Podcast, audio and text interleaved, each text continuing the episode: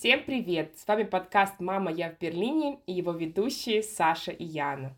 Всем привет! Я надеюсь, вы послушали наш предыдущий эпизод, который мы выпустили по поводу нашего юбилея, первого такого а, нам год. Вот, ну если не слушали, то послушайте. И, Яна, видишь, как интересно все поворачивается, да? Мы с тобой там обсуждали какие-то казусные моменты, эпизод, который у нас не вышел. И казалось, что Сюрпризов э, во втором годе нашего подкаста будет меньше, но не тут-то было.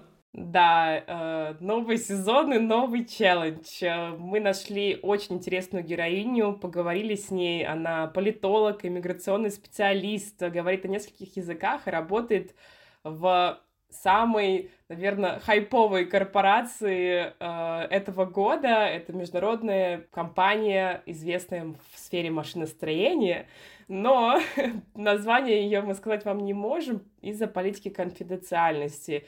И, к сожалению, Неля сказала нам, что она была бы рада поучаствовать, э, но ничего про компанию рассказать не может. И у нас с Сашей была некая дилемма. Да, действительно, сложно было, потому что мы, честно говоря, уже побаиваемся и дуем на воду э, иногда, потому что не хочется удалять снова какой-то эпизод, и мы понимали, что если мы на это согласимся, нам нужно будет вести себя очень аккуратно и разговор строить таким образом, чтобы как-то не подставить нашего гостя, но мы любим челленджи, и мы решили, почему бы и нет, вот, поэтому компанию мы не называем. Все, кто догадался, вы молодцы, все, кто не догадались, ну, ничего страшного, это не так важно, разговор был очень интересным, а Нелли оказалась прям таким вершителем судеб, как я ее назвала. Да, она рассказала нам а, про иммиграцию, про то, как выдаются визы людям, которые хотят переехать за рубеж, какие профессии наиболее популярны среди международных компаний, и выделила несколько лидеров э, стран релокации. Среди них оказались некоторые неожиданные страны, ну, например, э, оказывается, в Канаде визовый процесс очень легкий, в Эмиратах — есть еще одна очень теплая солнечная страна, о которой, я думаю, вы вряд ли подумали. Если хотите бананов, кокосов и всего прочего, то можно поехать туда. Вот, но чтобы узнать, что это за страна, вам придется послушать наш эпизод. Ну что, давай, Ян, наверное, дадим такую возможность нашим слушателям и перейдем уже к нашему разговору с Нелли. Правда, разговор получился очень интересным, э, веселым. Опять же, почему мы называем ее вершителем э, судеб, вы узнаете. И много, оказывается, не только виз Нелли помогла э, получить, но и свидетельство о браке, как выяснилось. Да, это была неожиданная новость о ее э, сфере деятельности. Давайте перейдем к разговору. Поехали!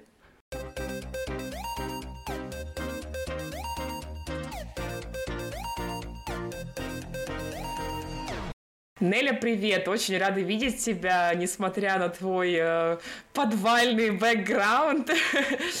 Ты, можно сказать, сбежала от всех, от котов, строителей, людей, чтобы только качество звука было хорошим. Вот все бы гости так э, старались для нашей записи. Очень рады тебя видеть. Здравствуйте, девушки, приветствую. Спасибо за приглашение. Неля сегодня у нас в гостях э, в образе некоторого таинственного гостя, точнее гости, потому что некоторые аспекты ее э, рабочей биографии мы раскрывать не можем, и вам остается только гадать, работала ли она в ЦРУ или еще где. А, но, тем не менее, э, Неля иммиграционный специалист, и для наших гостей эта тема очень-очень актуальна. Да и не только, э, точнее, не гостей, а слушателей, извиняюсь, поправляюсь. Думаю, не только тех, кто живет э, за рубежом, а может быть те, кто хотят переехать э, и ищут возможностей.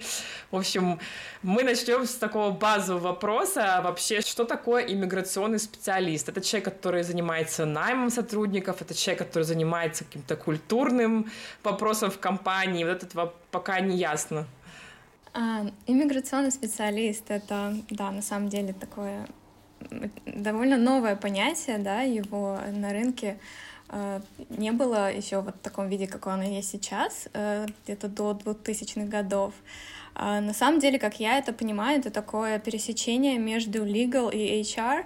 Это человек, который как иногда я рассказываю друзьям или кто спрашивает, э, чем я занимаюсь, я помогаю адвокатам эм, и людям, то есть я помогаю людям понять то, что сказал адвокат, вот, особенно в области иммиграции. И э, ну, иммиграционный специалист может быть как и на стороне консалтинга работать, да, то есть специальные юридические компании, которые именно специализируются э, поддержка экспатов э, и иммиграционной, и налоговой, и так далее, либо это сами компании, особенно крупные компании, которые э, переносят это в in-house, то есть это как подразделение HR компании, команды точнее. Э, и мы вот если в in-house, то мы сидим как будто бы мы HR, но на самом деле а, мы не занимаемся, например, онбордингом напрямую или э, рекрутингом. А, вопросы зарплаты там мы тоже не можем как-то консультировать сотрудников, да, мы именно по части иммиграции, то есть как-то так. В английском, э, например, это называется paralegal, а, то есть, да, это такой параадвокат, который полуадвокат, ну, то есть что-то между. То есть ты не можешь, например, открыть свою контору, пойти адвокатскую и консультировать, но ты также можешь давать какой-то легальный правовой совет, да, консультацию в рамках своей компании, например, работодателя или, ну, от лица адвоката, на которого ты работаешь, грубо говоря. В свою очередь, например, плюсы э, том, что там адвокаты зачастую, они ограничены, у них какие-то свободы, там тоже обязательства в описании, а если ты не адвокат а по образованию, то у тебя этих ограничений нет. Вот. Надеюсь, ответила на вопрос. Да, ответила, но возникло много других интересных э, вопросов. А когда начинается непосредственно твоя работа как иммиграционного специалиста. То есть, допустим, компания нанимает человека. Вступаешь ли ты в флоу, да, во время еще переговоров с э, кандидатом или уже после подписания? И нужно ли твое присутствие э, при найме каждого кандидата или это только какие-то сложные кейсы? Ну, на самом деле все может быть индивидуально, да. А если я буду рассказывать вот про опыт из консалтинга, когда, например, я работала для нескольких фирм, то есть у нас не было несколько фирм клиентов больших, и они нам давали кейсы, грубо говоря. Кейс, э, что это такое? Ну, это запрос на оценку, иммиграционную оценку. Эм, вот у них, например, идет интервью-процесс с кандидатом, и они уже готовы ему дать контракт. Есть даже какой-то э, задрафтенный, например, контракт уже, э, где уже видно, какая будет зарплата, какая будет позиция. И они с этим к нам обращаются, чтобы понять, сколько будет стоить и как долго будет занимать иммиграционный процесс, чтобы потом принимать решение, э, идут они с этим кандидатом дальше или нет. Ну и опять же, э, чтобы сообщить кандидату, что да, компания готова поддержать тебя с иммиграцией тоже, это займет столько-то, столько-то, ты сможешь начать такого-то числа, например, в Германии или там в Америке. Вот. А, то есть наша роль, она может где-то вот в этом моменте, то есть между началом интервью процесса, да, до того, как рекрутер, например, собирает основные документы, потому что для любой иммиграционной оценки нам обязательно нужны документы, хотя бы паспорт, да, чтобы подтвердить, какое у человека гражданство, какие гражданства, если их несколько, а, там, женат, не женат, э, какое образование, CV, то есть это все мы очень детально оцениваем и потом можем дать свою оценку иммиграционную, и исходя из этого уже потом получаем как мы называем, инициацию кейса. То есть зеленый свет, грубо говоря, когда э, э, рекрутеры говорят, все, мы с ним идем дальше, берем, мы ему отправили контракт, а, можете начинать иммиграцию. И все, и мы вот начинаем, уже тогда выходим на прямой контакт с сотрудником, с кандидатом, и начинаются веселые приключения э, по релокации между странами, включая жен, детей, собак и так далее. Да, я помню, когда я нашла свою первую работу в Берлине, я тогда разговаривала с, еще с рекрутером, а, она такая, типа, блин, а я до этого проходила визовый процесс в другой компании, и зарплата там была еще ниже, чем та. Ну, чтобы все понимали, это была позиция интерна, то есть там вообще как бы ничего впечатляющего с точки зрения цифр. И она такая, блин, типа, я не знаю, дадут ли тебе визу с такой маленькой зарплатой, потому что как бы посольство mm-hmm. это все оценивает. Ну, то есть я понимаю, о чем ты, потому что для наших слушателей эм, каждая компания, например, в Евросоюзе или в Америке, да, э, нанимает сотрудника из-за рубежа, из третьих стран, так скажем, э, должна оценить, сколько это будет стоить, это спонсорство, потому что, насколько я понимаю, это вообще не дешево. Вот можешь немножко рассказать, кстати, про это, потому что я только имею какое-то такое общее представление о том, э, сколько же компания должна вложить э, и как вот она должна доказать своей стране, что этот сотрудник ей действительно нужен, потому что я знаю, такое тоже есть, как бы, что ты должен э, убедить государство в том, что ты на своем э, рынке не можешь такого специалиста найти. Вот эти все моменты, они немножечко такие в тени, если ты бы могла пояснить, было бы классно.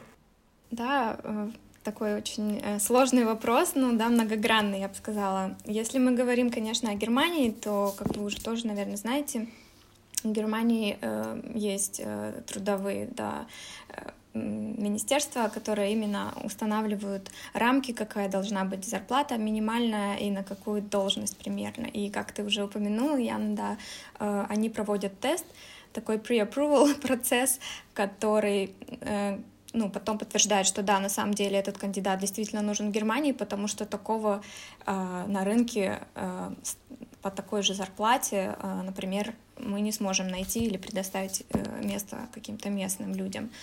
Поэтому здесь очень все, я бы сказала, да, индивидуально от компании, во-первых, э, какие у нее бюджеты, да, какие уровни зарплат. Ну, зарплата это такой самый ключевой, наверное, момент, а, по которому идет вообще оценка, проходит человек на рабочую визу, да, потому что мы, как правило, я имею дело, большинство, конечно, с рабочими визами, ну, Шенген тоже есть, но это такое, именно вот корпоративная миграция, это а, рабочие визы, и в любой стране есть свои какие-то лимиты, точнее, как сказать, не лимиты, а уровни да, зарплат минимальных, которые должен быть встречен в Нидерландах и в, в Америке. Э, есть определенные виды виз, типы виз э, и определенные уровни зарплат необходимы для этого.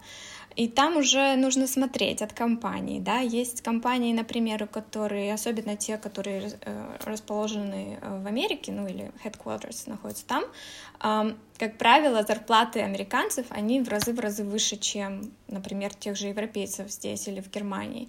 Поэтому, если компания планирует аутсорсить что-то в Германию, то в любом случае компании будет выгодно а, потому что зарплата, требуемая для такого же специалиста, будет ниже.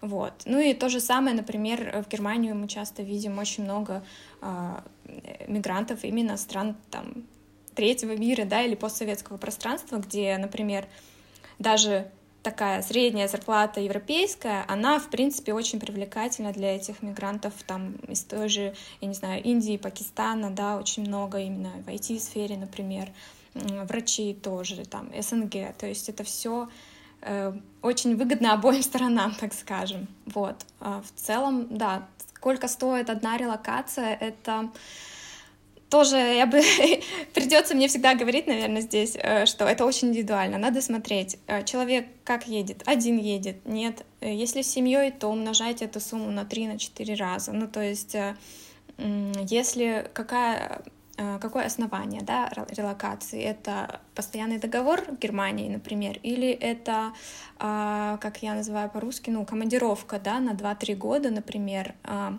человек уже работает в компании в Индии, и он должен приехать в Германию на три года на какой-то проект. Вот, вот этот вариант командировки, он, как правило, гораздо дороже для компании, потому что, опять же, нужно а, подогнать зарплату, чтобы она соответствовала минимально немецкой. Нужно хаузинг полностью платить, э, дополнительные э, бонусы и э, выплаты независимо от затрат на иммиграционный процесс, еще для, особенно, например, Германии очень важно, они смотрят, сколько будут платить за жилье, где человек будет жить, как, какая будет площадь у человека, где он будет жить в Германии. То есть это все, все, все, что компания должна учитывать и уметь поддерживать. Поэтому особенно крупные компании эти, эти задачи аутсорсят, да, вот на какие-то большие консалтинговые фирмы или адвокатские конторы, потому что это очень все э, может усложниться быстро. Особенно, например, в налоговом вопросе тоже. То есть, э, да, если ты там живешь э, в стране дольше, чем 183 дня, то ты уже резидент, и то ты должен платить налоги. То есть это очень все payroll тоже, да, где находится, из какой компании тебе платить зарплату. То есть это все только нюансов, и это такой большой пазл, где много нужно моментов учитывать. Я думаю, это ответ на вопрос, почему э, компании европейские, например, с таким трудом нанимают сотрудников из того же СНГ, потому что это не просто тебе договорчик и, и контракт, и виза, это вот это все, вся эта оценка, это, конечно, ну, поэтому, мне кажется, легче гораздо найти работу в крупной компании, потому что у них есть ресурсы, да, и какое-то агентство, и, или внутренние ресурсы, которые могут все это поддержать, так скажем. Ну да. Но вот еще раз уточню, что, конечно, местный договор это самая быстрая такая релокация, нежели, например, а, пересылка сотрудника из одной страны, где есть компания, в другую страну, э, филиал, например. Вот это более сложный и э, ну, дорогой процесс, так скажем. То есть проще просто локализовать сотрудников, например. Вот. То есть все возможно.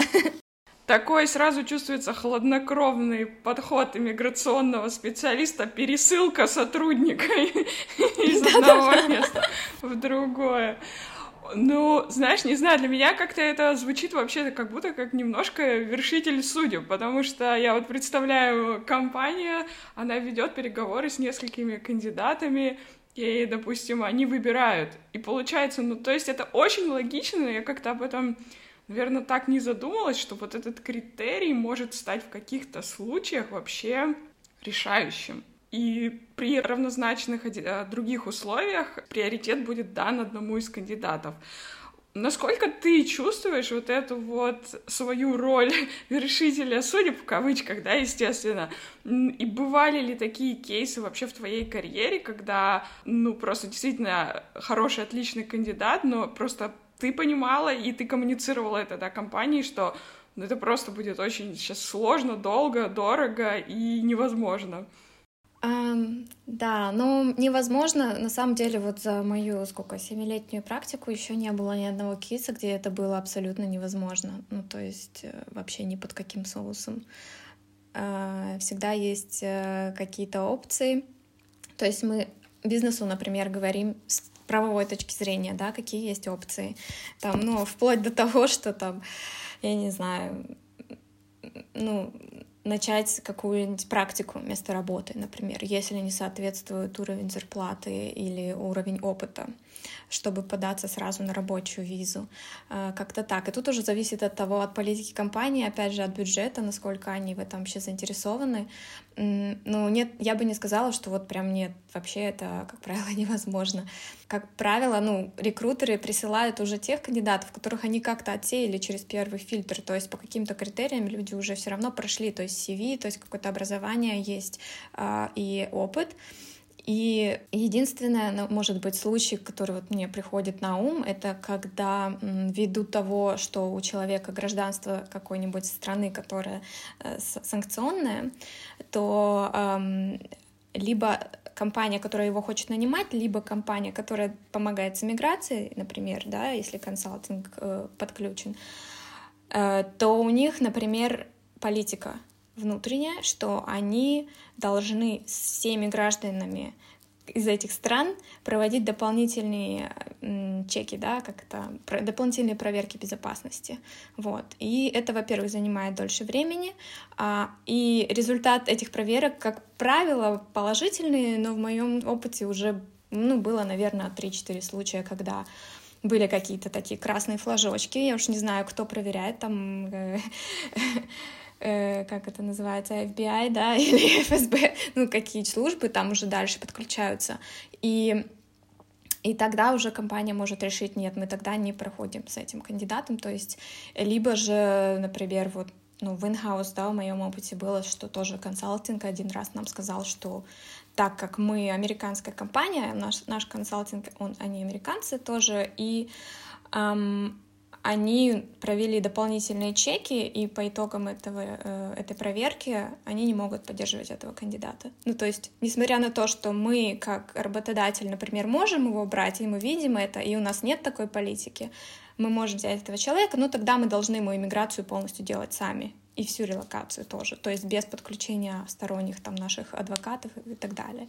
Что, в принципе, тоже реально, то есть иммиграционный путь есть, но тут вопрос уже более практичный, как это будет в жизни имплементироваться, да, э, поддержит компания его или нет, вот.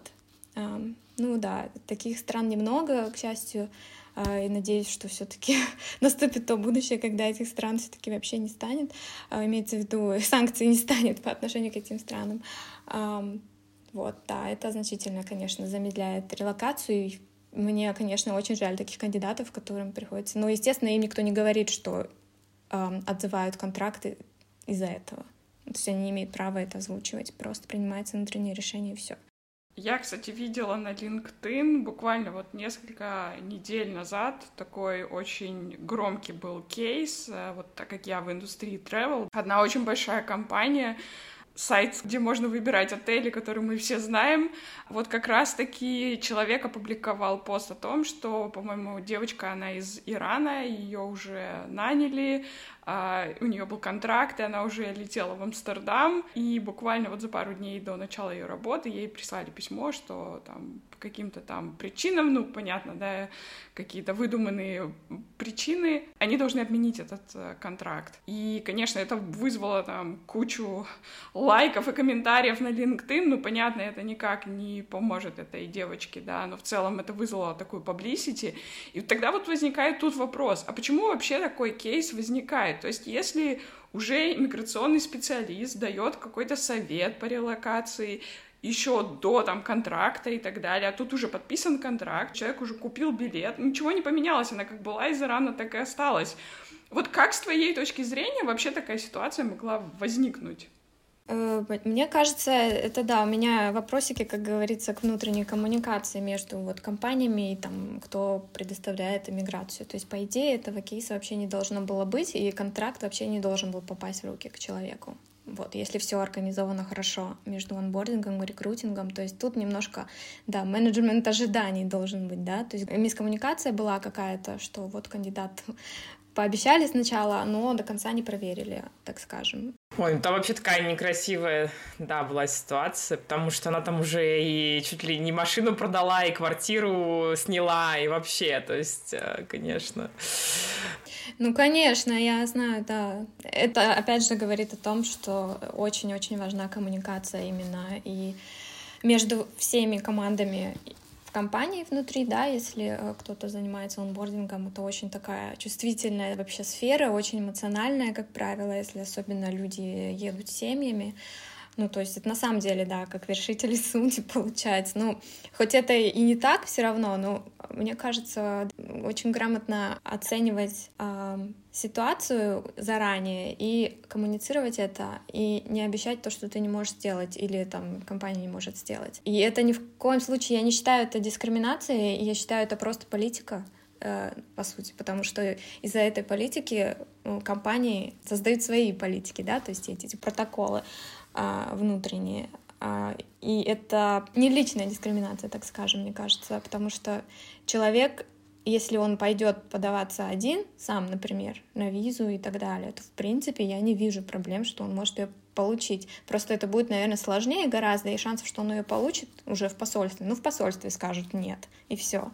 То есть но там человек хотя бы будет знать, что все зависело как бы от него и так далее. Ну, вот вопрос дискриминации, он такой достаточно сейчас э, актуальный, потому что одно дело, когда есть какой-то со стороны государства, да, как бы наказ, что вы там не имеете права делать то-то и то-то, но я вижу, что часто очень это бывает личная инициатива компаний, то есть как бы или их руководство.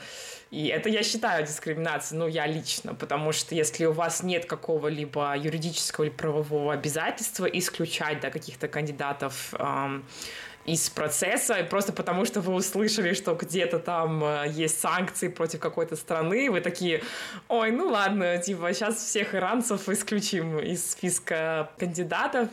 Ну да, ты права в этом плане, если с этой стороны смотреть, конечно. Ну, вообще, да, вопрос определения дискриминации такой философский. Я надеюсь, мы не будем сегодня туда глубоко уходить. А, потому что, да, это такая лич, личная история каждого, мне кажется, каждый из нас может сталкиваться с этим понятием э, в том или ином контексте каждый день. Ну, не поспоришь тут.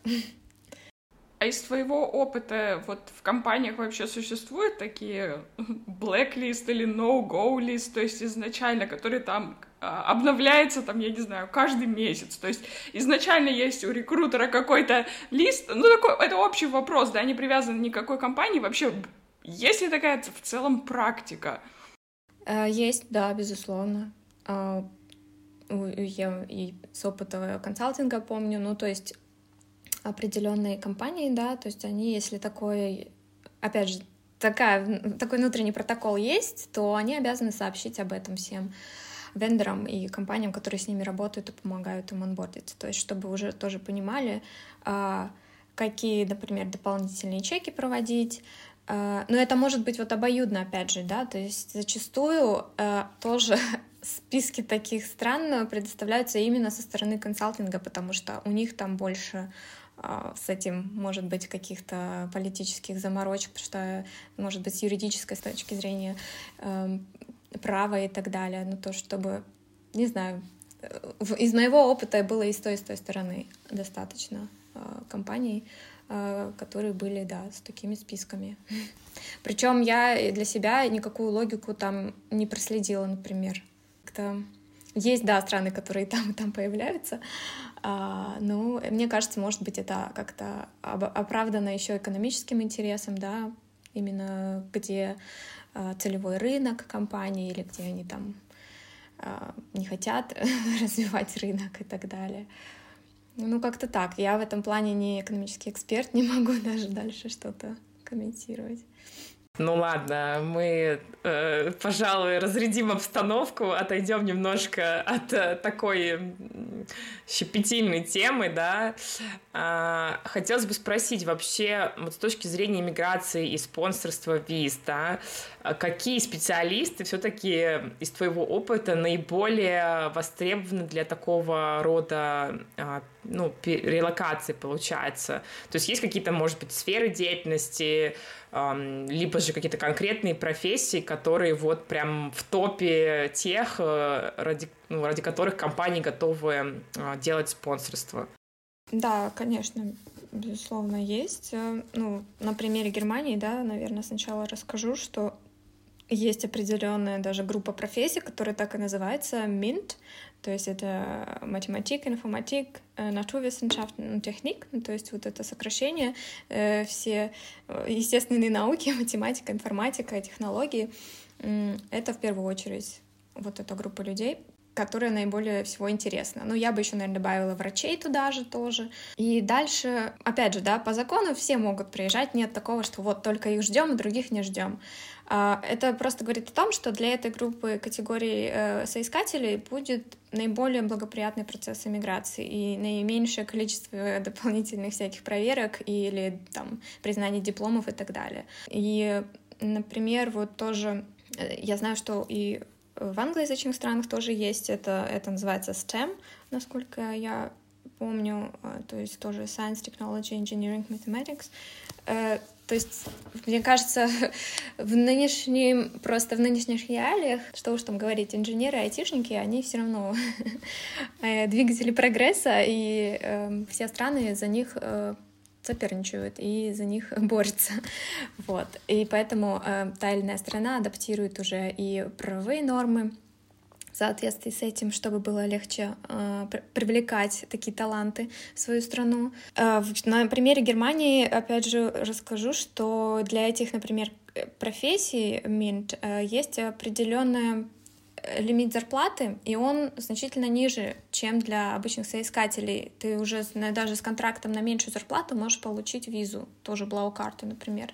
Вот. А, а если ты, а, там, я не знаю, учитель рисования и едешь в Германию, но у тебя зарплата тоже соответствует, у тебя есть контракт на руках с зарплатой 56 тысяч в год и выше, то, в принципе, тебе тоже зеленый свет, почему нет? А, ну, вопрос в том, как легко найти такую работу с таким контрактом, да, в Германии, причем, скорее всего, удаленно искать. Поэтому, да, мы видим больше все-таки, э, да, инженерных профессий э, и людей, кто вот как-то связан с технологиями. Ну да, ты не удивила, в общем. IT, IT ну... и немножко других профессий, да, это, да. это понятно. А, а расскажи, Нелли, как вообще ты пришла в эту сферу деятельности? Ну, это такое, как бы, не на поверхности лежит профессия, если честно. Я в первого человека встречаю, который иммиграционный специалист. Я всегда знала, что в каждой компании есть HR, и они, мне казалось, немножечко понимают в визовых вопросах. Ну вот у меня было такое мнение, да. А вот такой прям иммиграционный специалист, вот э, как ты к этому пришла? Ну, наверное, тоже через то, что я сама экспат, и меня как-то в эту сторону привнесло. Ну, если говорить немножко э, о более ранних сроках, то есть я э, сама родом из Казахстана, уехала в Россию учиться на международные отношения, и как любой международник думала, что я буду вершить там судьбы страны и так далее, или буду дипломатом. Я из России уехала в Германию на магистратуру, тоже по международным отношениям. И вот уже здесь, в Германии, я поняла, что, наверное, я вот исчерпала себя как политолог и международник. Э, моя диссертация стоит в Хайдельберге в университете, можете почитать. И все, я благополучно захотела что-то более приближенное к людям, ну, менее такое аналитическое. И на пересечении вот чего-то интернационального мне всегда что-то хотелось зарубежное, мне нравились иностранные языки. Э, всегда тянуло меня куда-то за рубеж. А, ну, надо сказать, да, то есть у меня, получается, гуманитарное образование, и в Германии было не очень легко найти работу даже с магистратурой. Как раз-таки из-за магистратуры было непросто найти, потому что я была переквалифицирована на, на много стартовых позиций, и э, иностранными языками, чего греха таить, в Германии ты не особо кого-то удивишь, если только там ты не говоришь на каком-нибудь э, бенгальском языке или еще что-то. То есть английский, немецкий такой must-have, и, вот у меня это два моих оперативных языка тогда были и сейчас э, остаются. Я в один прекрасный день, спустя, наверное, год поисков белой работы, так скажем, э, нашла первую свою работу как раз-таки в компании Фрагомен. Это адвокатская контора американская я вот начала там тоже а, со специалиста по миграции, ну именно только по Германии. А, и потом уже оттуда как-то все пошло, пошло, пошло. А, потом я также работала в консалтинге в Deloitte, но там уже более была широкая сфера. Иммиграция была часть только всего сервиса, который предоставляет Deloitte клиентам, да, как раз-таки такой вот симбиоз и payroll, и taxes, и все, и, и клиенты могли вообще прийти вот в одно окошко и получить все. Вот, а сейчас я работаю в инхаус, получается, да, то есть по, по другую сторону стола, так скажем. Да, интересно. Я, кстати, когда готовилась э, к интервью, я увидела, что ты изучала политологию, и такая интересно, а разве политология и иммиграция это прям так тесно связано? Ну вот теперь понятно, что, в общем-то, не особо. Ну, оно, как тебе сказать, все равно, я считаю, это большой кругозор дает, а, не, ну, не говоря уже о языках иностранных, это тоже большой плюс, а, и понимание вообще процессов, может быть, трендов в мире, чтобы э, больше, быстрее анализировать, э, в том числе тоже миграционные тренды, да, в мире, э, какие происходят события, потому что любые политические события в мире, они абсолютно сразу влияют на иммиграцию. То есть последние два года было очень жарко. Все мы знаем, почему. И сейчас еще остается, да. Ну, то есть это как-то не, не напрямую связано, знаешь, это такой вот классный для меня лично симбиоз политике, ну, где я не напрямую в политику, и мне не нужно там анализировать и печатать что-то, а именно помогать реальным людям на земле, так скажем, с этой политикой как-то сосуществовать. Ну, вообще вот интересно, Россия, ну, плюс Беларусь тоже уже считаются санкционными странами? Скорее да, чем нет, наверное. А, ну, мы же сейчас тоже отслеживаем буквально, да, там по дням новости все и смотрим, как страны реагируют на события в мире и в отношении россиян, например, или белорусов. Но я на своей практике пока не увидела ни одного кейса, да, где был бы забракован проход э, россиянам по рабочей визе. То есть рабочая виза, э, рабочий контракт везде еще открыт, и в США, и в Америку, и везде зеленый свет. Шенген есть вопросики, да. А, а так, в принципе, все без изменений. Если у тебя есть образование и квалификация, любая страна тебя примет руками-ногами. Вот. Единственное, да, безусловно, может быть, а, будет дольше занимать время миграция, меньше терминов, как говорится, да, в посольстве, но это все осуществимо так или иначе. Угу. Ну да, кстати, у меня была знакомая, которая подавалась на преподавателя в университете США и очень переживала, что эта ситуация как-то повлияет, но нет, все хорошо, она уже переехала благополучно, так что э, это радует, конечно, э, однозначно. Ну да, у меня тоже такой был опыт. Я ездила в Америку в марте как раз-таки. у меня была на руках уже виза, но все равно очень переживала. Но вообще никаких лишних вопросов, ничего. А, то есть это тоже такое дело. Мне кажется, а, зашорено очень много информации в интернете, поэтому не нужно ничего бояться, нужно расширять горизонты. Да, все верно. У меня такой вопрос, мне интересно, а вот ты в своей обычной жизни часто сталкиваешься с тем, что тебе друзья, там, родственники обращаются, подскажи, там, помоги, просто потому что я, например, очень, практически каждый день ко мне кто-то пишет, помочь найти какие-нибудь билеты или дать комментарий по авиакомпании, я это обожаю. То есть я и в своей тоже личной жизни применяю, мне нравится применять те знания, которые у меня есть из профессиональной э, сферы. А, а вот у тебя как? Потому что твои знания кажутся намного более весомыми и сложными, чем э, комментарии по авиакомпаниям и поиск билетов. Не, ну я, безусловно, тоже теперь знаю, к кому обращаться, если а, будут обращаться. Нет, конкретно, конечно, да, есть э, много вопросов и от друзей, и от тех, кто еще за рубежом, да, и семье моей тоже, э, те, кто еще, например, живут в России сейчас, то есть я очень активно стараюсь помогать, консультировать про все опции и так далее, чтобы это все как-то э, тоже применить. И да, мужу своему тоже, да, сделала вид на жительство, получается, постоянно. Так бы он без меня бы ходил с блокартой еще там лет пять и не, даже не думал ничего. Вот. А так, ну, есть плюсики какие-то, но, опять же, я не адвокат, то есть я не могу, например, от лица человека там или даже взять э, доверенность и от его лица э, представлять его в том же э, Ausländerbehörde, да, в иммиграционной службе. А, но я могу дать, например, куда написать, какие документы, скорее всего, понадобятся и что делать, да, если что-то там истекает, термина нет и так далее. Вот. Э, в этом плане много головной боли я думаю, да, сняла и себе, и, и людям, потому что до э, начала моей карьеры вот э, Global Mobility у меня очень много было прям до физических каких-то недугов, так скажем, от нервов, от этой иммиграции, потому что когда у тебя истекает виза, у тебя еще нет, например, контракта на руках, тебе не дает кто-то, у тебя просто вся жизнь на волоске. Это, это такое чувство, которое любой иммигрант поймет. А, и это, конечно, очень меня тоже вдохновляет, когда я могу вот это вот немножко снять стресс, немножко людям поговорить. Даже вот сегодня, на сегодняшний день, да, с коллегами, которых я поддерживаю, мы разговариваем, я всегда, я стараюсь сразу сказать, что я тебя прекрасно понимаю, потому что я сама экспат Германии, и я знаю, как это непросто. И все, и сразу тон меняется, человек сразу улыбается, сразу понимает, потому что это вот то, что как раз-таки Э, когда ты понимаешь, что ты знаешь, что он сейчас проживает, и почему он истерит, например, э, и он думает, что его никто не понимает, на самом деле это не так. Вот. Надеюсь, я донесла, что хотела сказать про свою вот как-то миссию, что ли, в этом.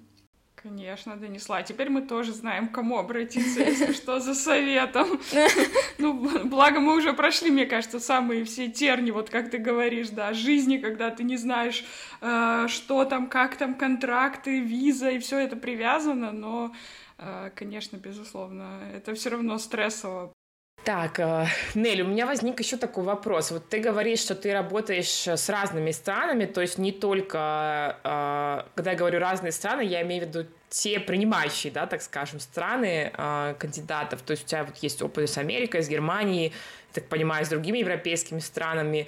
А вот какая страна, на твой взгляд, самая сложная для переезда? То есть где какие-то, может быть, наиболее такие строгие требования? И вот из твоего опыта куда сложнее всего переехать э, человеку желающему? Да, такой интересный вопрос. Смотря для кого. Опять же. Ну, давай, давай возьмем какого-нибудь айтишника, э, разработчика. Не, айтишника давайте брать не будем. Айтишникам везде открыто. Ну вот давай кого, кого-нибудь, допустим, нас уровня с Яной, да, допустим... Там, маркетолог. Да, то есть, ну, такой какой-то senior специалист, head of, допустим, я там не знаю, э, head of customer success или там head of sales. И вот куда самое сложно в Европе было бы переехать. Ну, те страны, с, э, с которыми я на сегодня, да, больше всего работаю, это Германия, Нидерланды, э, э, Эмираты э, и там немножко Скандинавии и так далее. Помимо, да, США, понятно. Э, мне кажется, из европейских стран, ну, Германия таки все равно остается в топе. по сложности. И я бы, наверное, добавила, да, вот Нидерланды, они очень похожи с Германией, но там больше, пока, по крайней мере, вижу гибкости в плане типов виз, да, или там каких-то моделей релокации. Э, Испания, я слышу, у меня было очень мало кейсов, но я слышу тоже от наших адвокатов, что Испания очень сложный миграционный процесс. А как же Англия? Мне кажется, в Англию сложно тоже. Да, Англия, э, Англия популярна тем, что она не то чтобы сложная, она дорогая, очень дорогая. То есть там есть э, специальный физ для того, чтобы ускорить процессы. То есть вот этого, например, не в каждой стране есть, да. Ну, то есть от срочности твоей заявки ты можешь заплатить, ну, пару, очень много фунтов и получить свою визу. Вот. Э, ну, честно говоря, даже затрудняюсь так определить самую сложную страну. Глобально, я тоже думаю, Китай тоже непростая страна. Либо же тоже, если смотреть обратно, вот те, кто сейчас едут из Китая в Германию, вообще все печально, даже если по рабочей визе.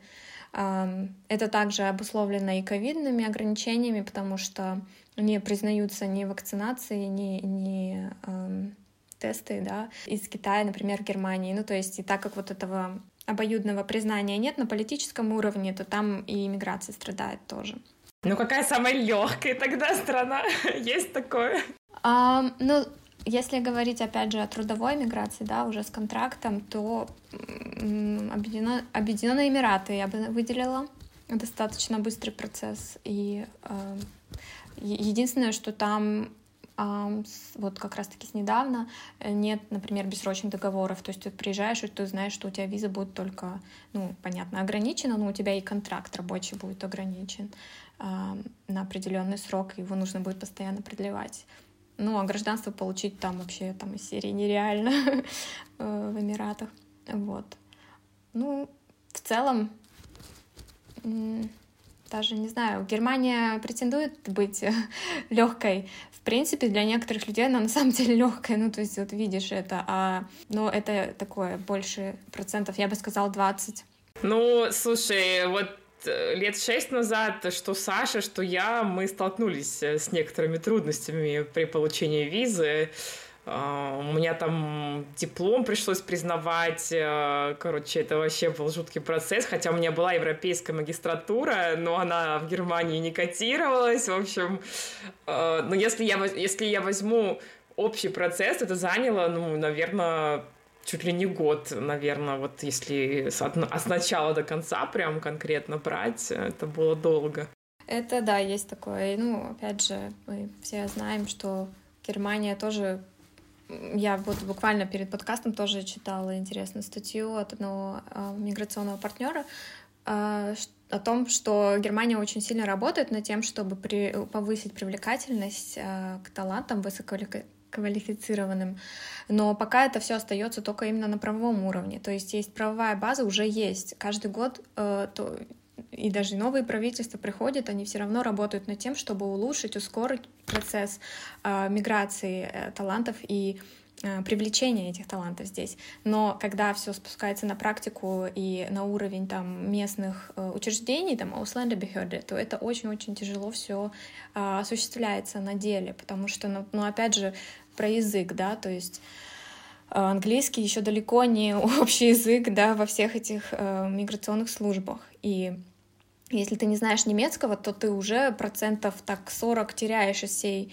а, коммуникации, и а, ну, так, стресс-фактор такой добавляется, я бы сказала, ко всему иммиграционному процессу, то тебе нужна будет чья-то помощь, чтобы тебе кто-то помог перевести на термине, что от тебя там хочет сотрудник. Потому что сотрудники сами не говорят на английском, потому что проблема, например, я вижу а, ну, в наличии персонала в этих учреждениях не повышается привлекательность э, да, этих учреждений там работать. Ну, то есть э, все, кто там работают, я очень редко видела, например, молодых э, людей, работающих там, знающих английский и так далее. То есть очень много бюрократии, и это все равно остается еще. Надеюсь, все-таки это будет меняться, особенно вот с дигитализацией какой бы ее формой мы не начали сталкиваться после ковида хотя бы, но хотя бы что-то начало двигаться, э, потому что, да, без дигитализации миграции очень сложно. Я думаю, что те, кто живут здесь, они прекрасно понимают, о чем ты говоришь, а те, кто живут, например, все еще в странах СНГ, это я сразу вот как в детстве, знаете, идешь в ЖЭК и с утра занимаешь очередь, вот мы пока что на таком же уровне Германии.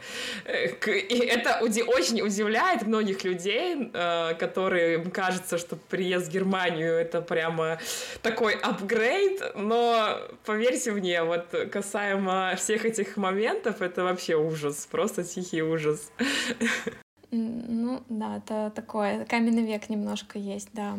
Ну, как правило, будем надеяться на то, что все таки да, правовая часть будет дальше имплементирована на местах. И э, да, Германия на самом деле станет той привлекательной страной, которой она хочет быть.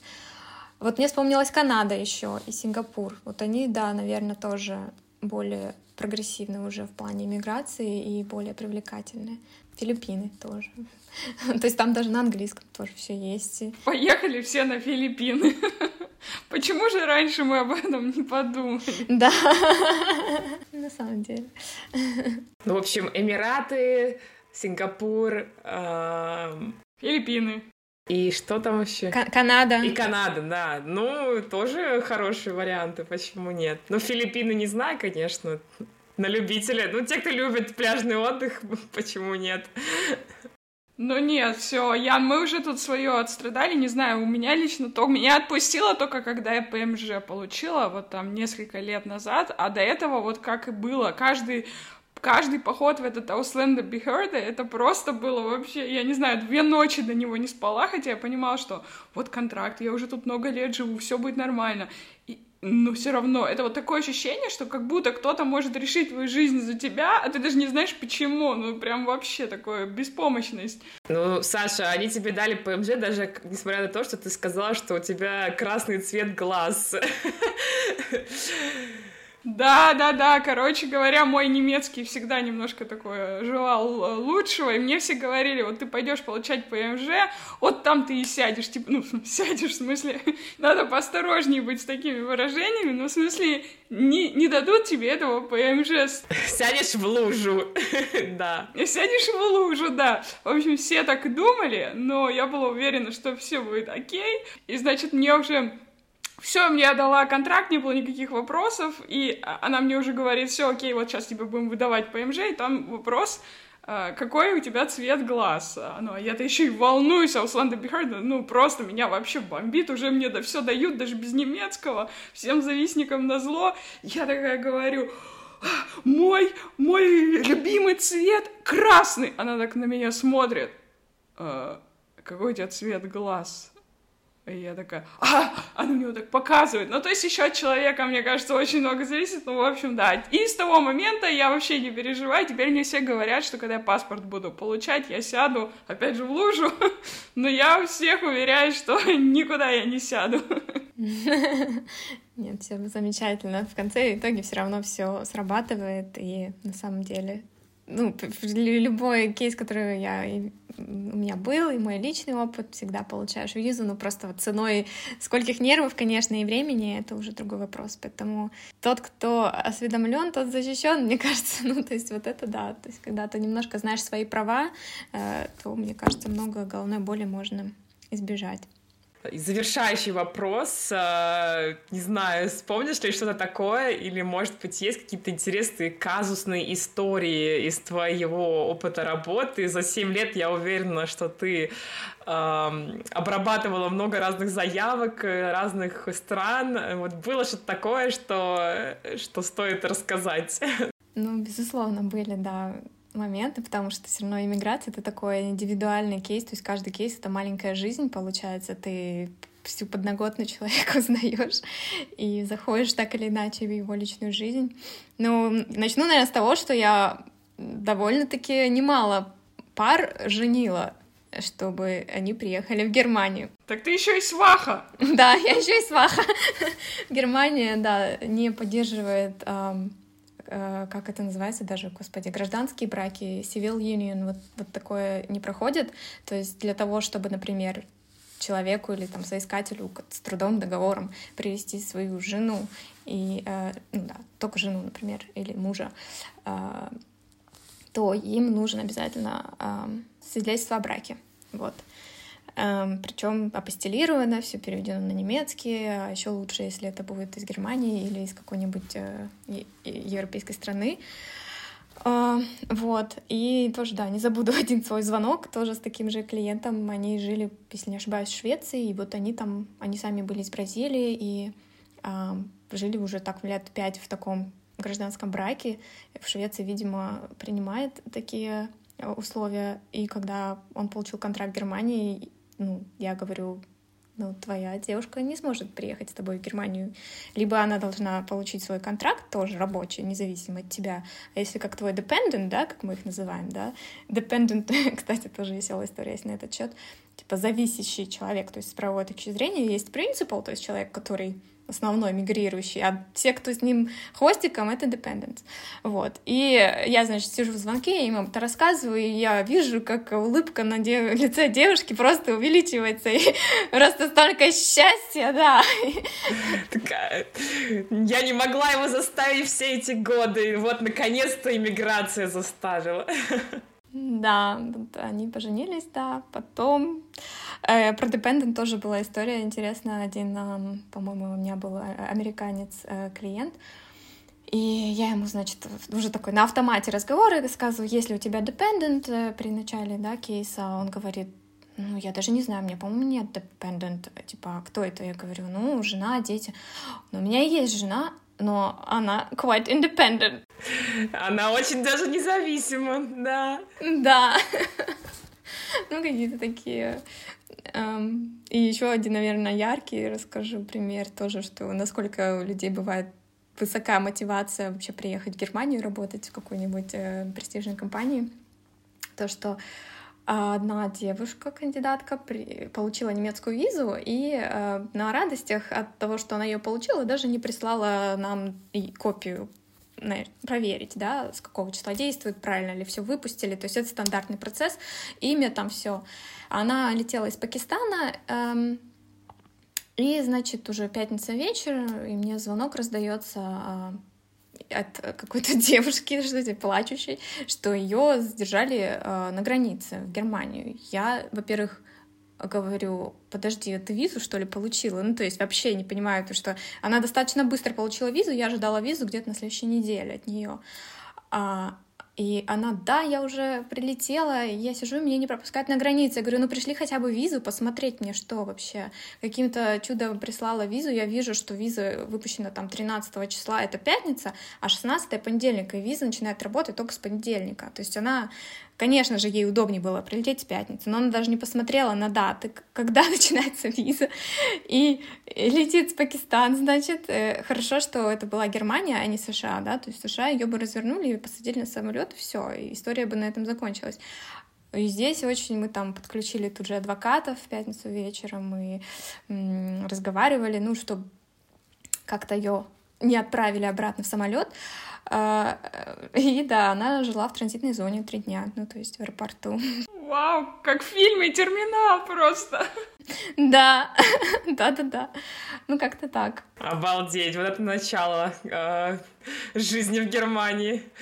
Ну, это у меня вопросики вообще к авиалиниям, на самом деле, тоже, Саш. Вот как они в Пакистане проверяли документы человека? Вот плохо проверяли.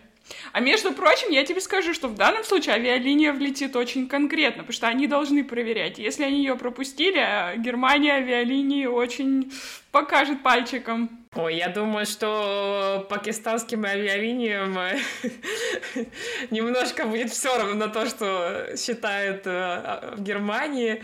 А, ну да. Э, очень интересное завершение нашей записи. Я уверена, что еще у тебя много историй в запасе, но мы уже э, выходим за рамки нашего отведенного времени. Э, большое спасибо. Ну и я думаю, совместно пожелаем удачи всем тем, кто в процессе или думает о том, чтобы переехать. Ну и поздравим тех, кто уже переехал. Да, благодарю вас, девушки, очень было весело и, я думаю, полезно для всех слушателей. А, да, буду рада быть на связи, помочь кому смогу. Да, расширяйте горизонты, не бойтесь. Да, и все, все в ваших руках, правильно? Практически. Если вы только не в списке, ни в одном из списков. И даже в этом случае я все равно рекомендую пытаться и дерзать, и не бояться. Все в ваших руках. Аминь.